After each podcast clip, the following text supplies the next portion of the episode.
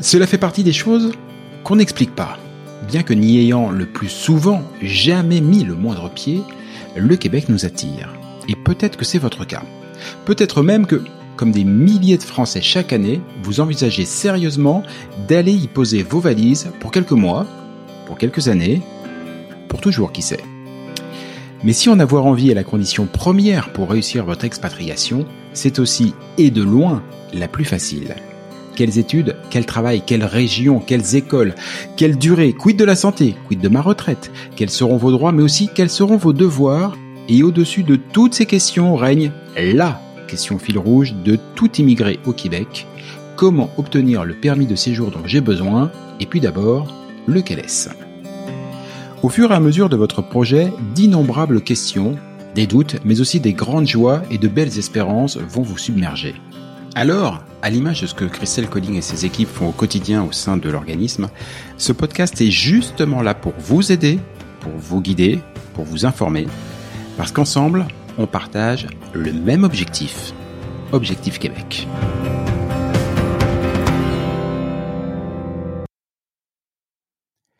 Salut à tous, Objectif Québec, le podcast, épisode 28. Si vous avez déjà eu la chance d'être en contact avec Christelle et son équipe, ou simplement si vous êtes un auditeur fidèle et attentif de, cet excellent podcast, vous le savez, la mission d'Objectif Québec, c'est de penser à tout, de tout prévoir jusque dans le moindre détail pour que votre aventure québécoise se passe, bah, se passe comme en théorie, parce qu'en théorie, tout se passe bien. Sauf qu'aussi préparé qu'on soit, il y a toujours des imprévus, des aléas qui s'échinent à venir compliquer les choses. Chez soi, c'est déjà pas une situation très simple à gérer. Mais alors, à 6000 km de ses bases et en pleine phase d'intégration à une nouvelle culture, ça me semble rajouter, comme qui dirait, une légère couchinette dans la difficulté. Salut Christelle.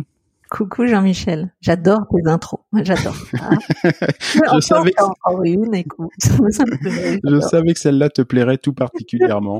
euh, et, et, tu vas voir, on va mettre un petit peu de, de pop culture dans l'émission aujourd'hui, puisque ah. dans l'agence Tourisque, excellente série s'il en est, Hannibal, l'un des héros, répète cette phrase « J'adore qu'un plan se déroule sans accroc ». Toi qui passes tes journées à élaborer des plans de vie pour tous les candidats à l'immigration au Québec, est-ce que cela arrive souvent qu'un plan se déroule sans accroc? Bon, déjà, pour répondre ta, ta, ta référence, je pense qu'il faut déjà être pas mal vieux, mais. J'ai trahi mon âge, c'est pas grave. Donc, euh, c'était quoi ta question? C'était euh, parce que ça m'a fait rire. Mais est-ce que ça arrive très souvent qu'un plan que tu as élaboré évidemment avec euh, avec les familles, avec tous ceux que tu accompagnes, est-ce qu'un plan se déroule régulièrement sans accroc ou au contraire, est-ce qu'il y a toujours un petit truc qui cloche? Ah, Évidemment qu'il y a toujours, ça s'appelle la vie, il y a toujours un petit accro quelque part. Sinon, ça serait pas drôle. On ne servirait à rien. T'imagines si on a été capable d'avoir des projets et puis non, il y a forcément un plan, bah, un plan. C'est plus qu'un plan. Hein, quand je, oui, on va déterminer un plan, une stratégie, mais ça, c'est pas un petit plan et pas une petite stratégie. Hein, c'est vraiment dans un un projet de vie, un projet énorme. Tu sais que moi, je je travaille très fort pour faire en sorte qu'ils deviennent des leaders de leur projet. C'est pas anodin, c'est-à-dire que il va y avoir des accros, il va ça, il va falloir voir ce qu'on fait de ces accros-là. Donc euh, non, ça se déroule jamais toujours parfaitement bien. En tout cas, même si des fois c'est parfait dans toute la préparation, bah des fois c'est quand on arrive que c'est un peu moins parfait. ah bah justement, j'aimerais bien qu'on prenne quelques cas, quelques cas précis. Euh, Tiens, le premier. Tu m'as souvent expliqué qu'une grande majorité des départs se font par le biais d'un permis d'études. C'est le sésame qui ouvre toutes les portes administratives pour soi, parfois aussi d'ailleurs pour toute sa famille. Mais alors qu'est-ce qui se passe si au bout de X mois, on se rend compte que c'est pas du tout, mais alors pas du tout la formation qui nous convient et qu'on a envie de la lâcher? Bah déjà, on essaie de minimiser ce risque-là dans la stratégie, c'est-à-dire qu'on en parle beaucoup pour qu'on en arrive à se dire ça, c'est qu'on n'aurait pas assez travaillé en amont. Donc ça, ça vient plus me déranger moi là personnellement si un candidat vient me dire euh, bah Christelle euh, c'est pas je suis pas à ma place. Là, ça viendrait plus me chercher parce que là, ça voudrait dire ben j'ai pas bien fait mon travail. Euh, on a parlé de stratégie, on a essayé d'évaluer qui partirait en formation dans, dans, justement dans le couple quand c'est un couple. Euh, on a essayé de voir euh, ce qui ferait du sens. Donc oui, ça, on peut pas euh, tout bah, être parfait pour quand on arrive, on peut avoir des désillusions, mais c'est quand même assez rare. D'accord? Bien souvent, c'est qu'il y a autre chose derrière. Mais ça peut arriver, moi, ça m'est arrivé. Euh, je peux prendre l'exemple, si on a 30 secondes, d'une personne qui était euh, aide-soignant euh, depuis, avec une grosse expérience en France, qui, qui avait le projet de s'expatrier, mais qui euh, très humblement et trop humblement peut-être s'est dit moi je vais reprendre une formation d'aide-soignant au Québec. D'accord? Je lui avais dit, on avait réussi à analyser et c'est vraiment quelqu'un qui avait euh, pas assez encore confiance en lui à ce moment-là. Et on s'est dit bon bah oui, si ça peut être rassurant, ça fait du sens. Et puis si toi ça va te permettre de t'adapter et tout. Et euh, on lui avait proposé, parce que l'idée à l'avenir c'était d'être infirmier, on avait proposé d'être, euh, de passer ce cap-là. il sentait vraiment pas. Donc euh, bah ça veut dire que ça fait pas du sens, même s'il avait envie, il n'était pas prêt. Donc on lui a conseillé de faire cette formation-là, et il a fait cette formation. Il a, au bout de quatre mois, cinq mois, il s'est rendu compte évidemment que bah, il s'ennuyait. Donc c'est un peu le ah cas que tu, tu évoques. Il s'ennuyait, puis entre temps, il a vu que finalement son expatriation, elle était réussie quand même. Le début était pas mal bien bien arrivé, bien tout était bien placé en tout cas. Et bah là, on a regardé qu'est-ce que je peux faire? C'est euh, c'est pas j'abandonne, j'arrête, je suis déprimé. C'est euh, je voudrais faire du sens. Puis là, je suis prêt à faire à être infirmier. Donc on a switché la formation pour aller chercher une formation supérieure pour être infirmier. Donc tu vois, là dans ce cas-là, pour moi c'est très positif. C'est-à-dire que par excès de confiance, on a suivi ce que le candidat voulait, il s'est rendu compte par lui-même que. Donc là, oui, il y a une désillusion un peu de, l'accord entre ce qu'il s'imaginait et ce qui est fait. Après, de se dire d'arriver puis de se dire ouh bah je suis pas à ma place, ça va pas euh, c'est quand même plus rare. C'est parce que on n'a pas su faire. On met euh, dans la très souvent, en tout cas, on met les candidats avec un référent de l'école ou du centre pour parler du programme, parce que là, ils vont aller plus dans les détails du programme pour parler de l'école. Donc, on essaie vraiment de verrouiller un maximum de choses pour que ça n'arrive pas. Après, tu as raison, ça fait partie de certains petits accros qui peuvent arriver. Je pense toujours qu'il y a des solutions. Euh, si on s'aperçoit vraiment qu'on n'est pas à sa place ou que bah, c'est trop facile ou que je sais pas c'est trop difficile ou que ça correspond pas, il y a toujours des choses ou des passerelles pour rebondir sur quelque chose d'autre. Pour moi, ça c'est pas un frein ou c'est pas quelque chose de compliqué parce que tout se joue dans la manière dont on va aborder les choses et la flexibilité qu'on va en donner derrière, la capacité de résilience. Donc, euh, ça peut être un petit peu des accros, mais on en a peu quand même. Tu sais, des fois, ce qui vient se jouer, je sais pas si euh, je vais trop loin par rapport à ta question, mais ce qui vient jouer souvent, euh, c'est pas la formation en elle-même.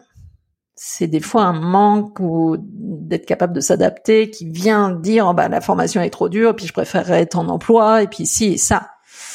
Et c'est rarement un manque de sens de la formation, à part si quelqu'un nous aurait menti euh, ce qui est arrivé une fois ou deux où la personne euh, a cru bon de dire bah si si puisque j'ai compris que c'était par un permis d'études donnez-moi n'importe quoi j'y vais puis comme ça je rentre au Québec. Puis au bout de trois quatre mois bah, la personne euh, ça fait pas de sens et ben mais ça pour moi c'est autre chose tu vois. C'est encore autre Là, pour le coup, on, est sur un autre monde. Mais ton exemple était super intéressant parce qu'il permet vraiment de comprendre que ok, on a peut-être passé euh, un an, un an et demi, deux ans peut-être pour euh, les, plus préparés à travailler avec toi, avec tes équipes, avec tes partenaires pour euh, pour bâtir un projet. Donc on a quelque chose, on dit, on a une ligne de conduite, on a vraiment bossé dessus. Enfin, si on l'a fait comme tu aimes qu'on le fasse, en étant vraiment entrepreneur de son projet, on a vraiment bossé dessus. donc on peut se dire c'est bon, j'ai une feuille de route, je suis, mais voilà, il y a un accro, quoi qu'on fait, et eh ben l'exemple était très bien parce que on s'arrête pas là-dessus. On, peut rebondir et tout.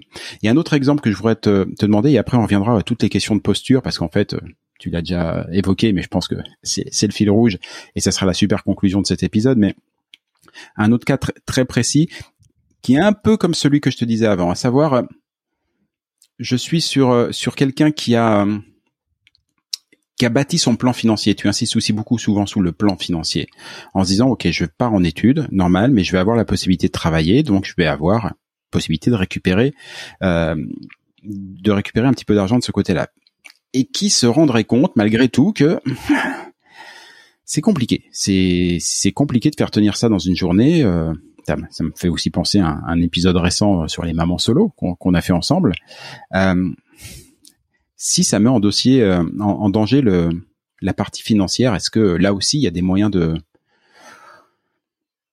de bouger ou c'est structurellement trop engagé pour euh, pour pouvoir faire quelque chose? Euh, c'est une très bonne question. En plus, la partie financière, c'est ce qui vient nous chercher toujours en premier hein, dans un couple, sur soi-même. C'est c'est vraiment la question essentielle aussi. C'est aussi quelque chose qu'on essaie de verrouiller beaucoup en amont. Euh, quand je parle et quand je dis, je l'ai beaucoup dit dans les dans les podcasts, de dire attention, la capacité financière est importante. Hein. Arrêtez de croire que vous partez avec peu d'argent pour ces raisons-là aussi. C'est-à-dire, je le disais ce matin en rencontre, je, je rarement j'emploie des mots pour employer des mots. Quand je dis des choses comme ça, c'est vraiment qu'il y a généralement il y a quelque chose. La capacité financière, elle, elle est là, justement, c'est vraiment plus que la bouée de sauvetage, pour les raisons que tu évoques, c'est-à-dire, euh, oui, bah alors euh, sur le plan, euh, dans le monde où tout va bien, la théorie, tout était parfait, j'allais en formation, je travaillais 20 heures par semaine, mon conjoint travaillait, on a fait notre budget parce qu'on est très prévisible et tout, tout va très bien. Et comme tu évoques, eh ben la formation elle me prend un peu plus de temps, c'est fatigant. Euh, ben, je sais pas, j'arrive pas avec les enfants à tout mettre. Ben, finalement, je vais pas aller travailler 20 heures, je vais y aller que 10 heures. Ça aussi, on en parle beaucoup dans l'accompagnement et ben, comme n'importe quel budget, moi je le dis, quantifier plutôt dans ce sens-là, c'est-à-dire euh, ne vous, quantifiez pas en disant que oui, on va travailler 20 heures et que tout va être très bien. Non, oui, pendant les vacances, on peut travailler deux mois, mais si ça se trouve, pendant les vacances, non, tu travailleras pas à temps plein pendant les deux mois parce que tu prendras du temps pour tes enfants, parce que tu auras besoin de souffler, parce que tu ne sais pas ce qui va arriver.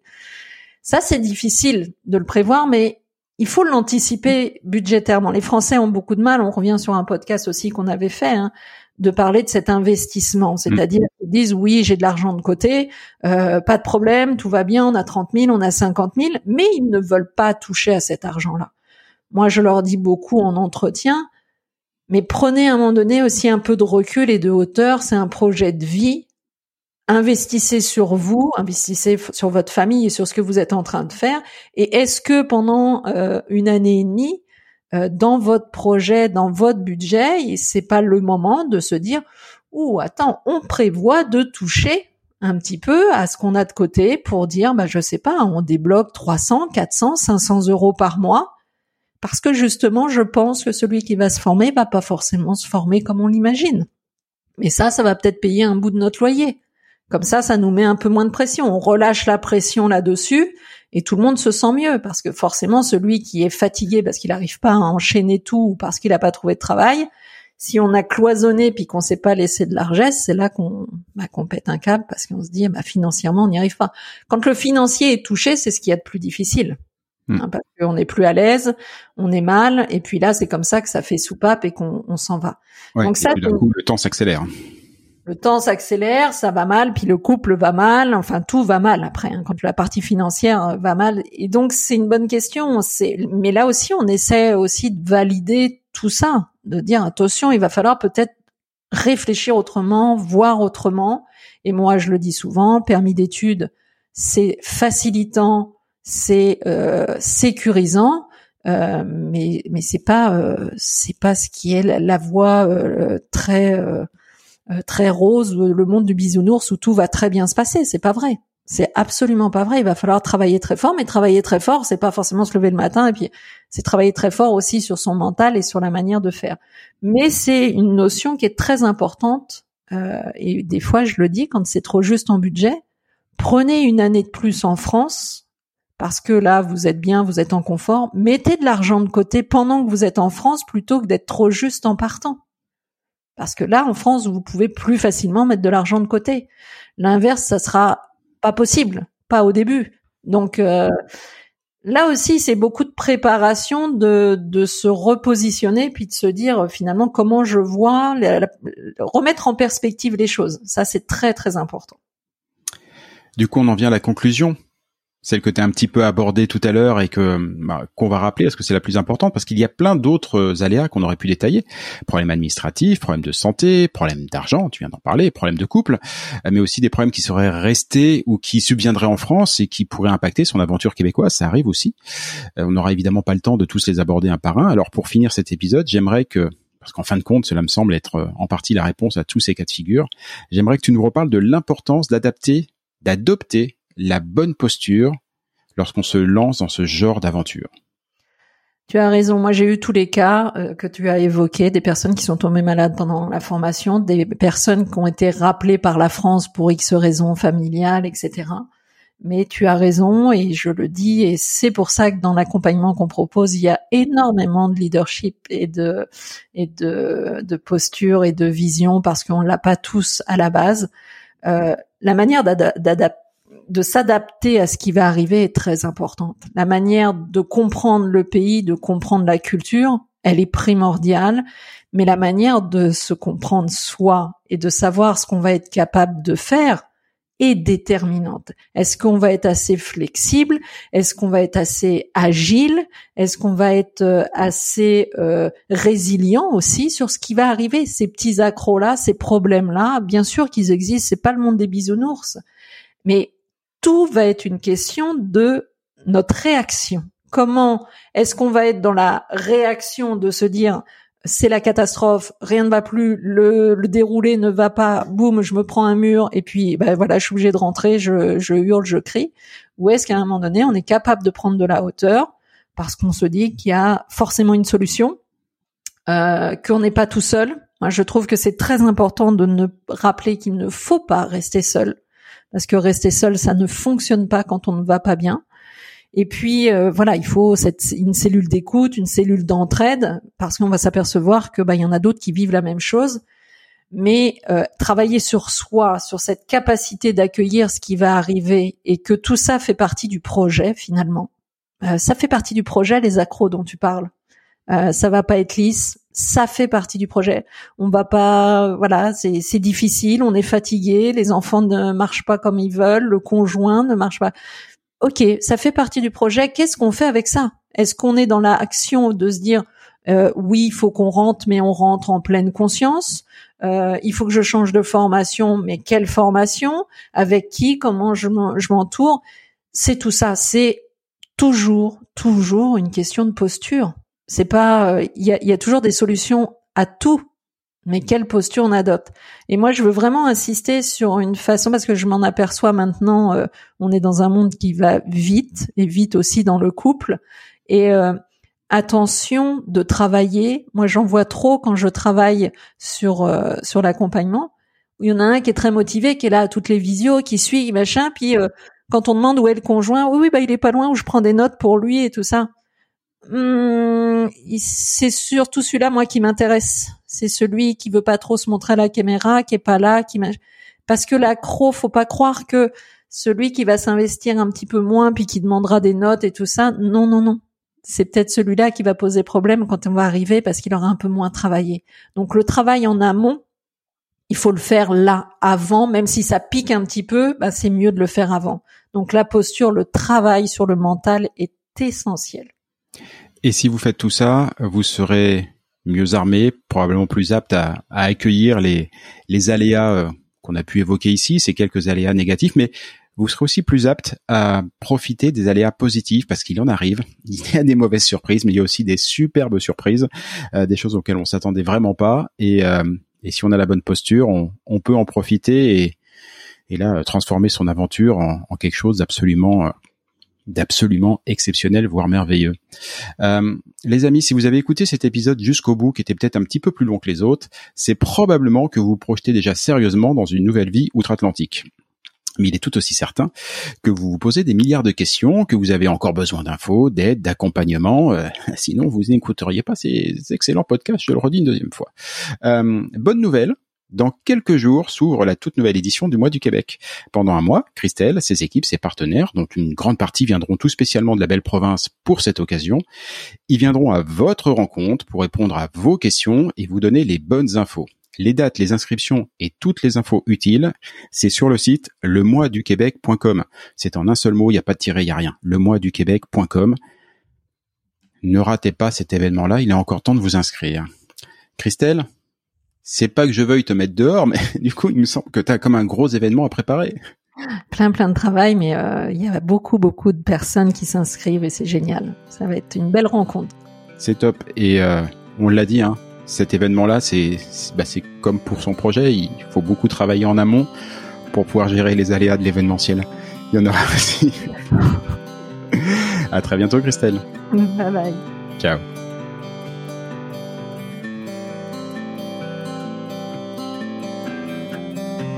Objectif Québec, le podcast, c'est fini pour aujourd'hui. Si vous y avez appris des choses, si vous avez toujours envie d'immigrer au Québec, et si vous êtes vraiment motivé, je ne saurais trop vous conseiller de prendre contact avec Objectif Québec. Avec leurs événements, leurs documents, leurs partenaires et tous les différents programmes d'accompagnement à la carte, Christelle et ses équipes vous faciliteront grandement la vie et vous proposeront tous les outils pour réussir votre rêve de vivre au Québec. Rendez-vous pour cela sur le site de objectifquebec.ca, objectif au singulier, Québec, tout ça en un seul mot.ca. Et donnez-lui une bonne note, ça fait plaisir à Apple et Google. Et puis nous, on va vous dire, bah, on n'est pas fâchés. Rendez-vous sur un prochain épisode et d'ici là, comme on dit au Québec, à tantôt!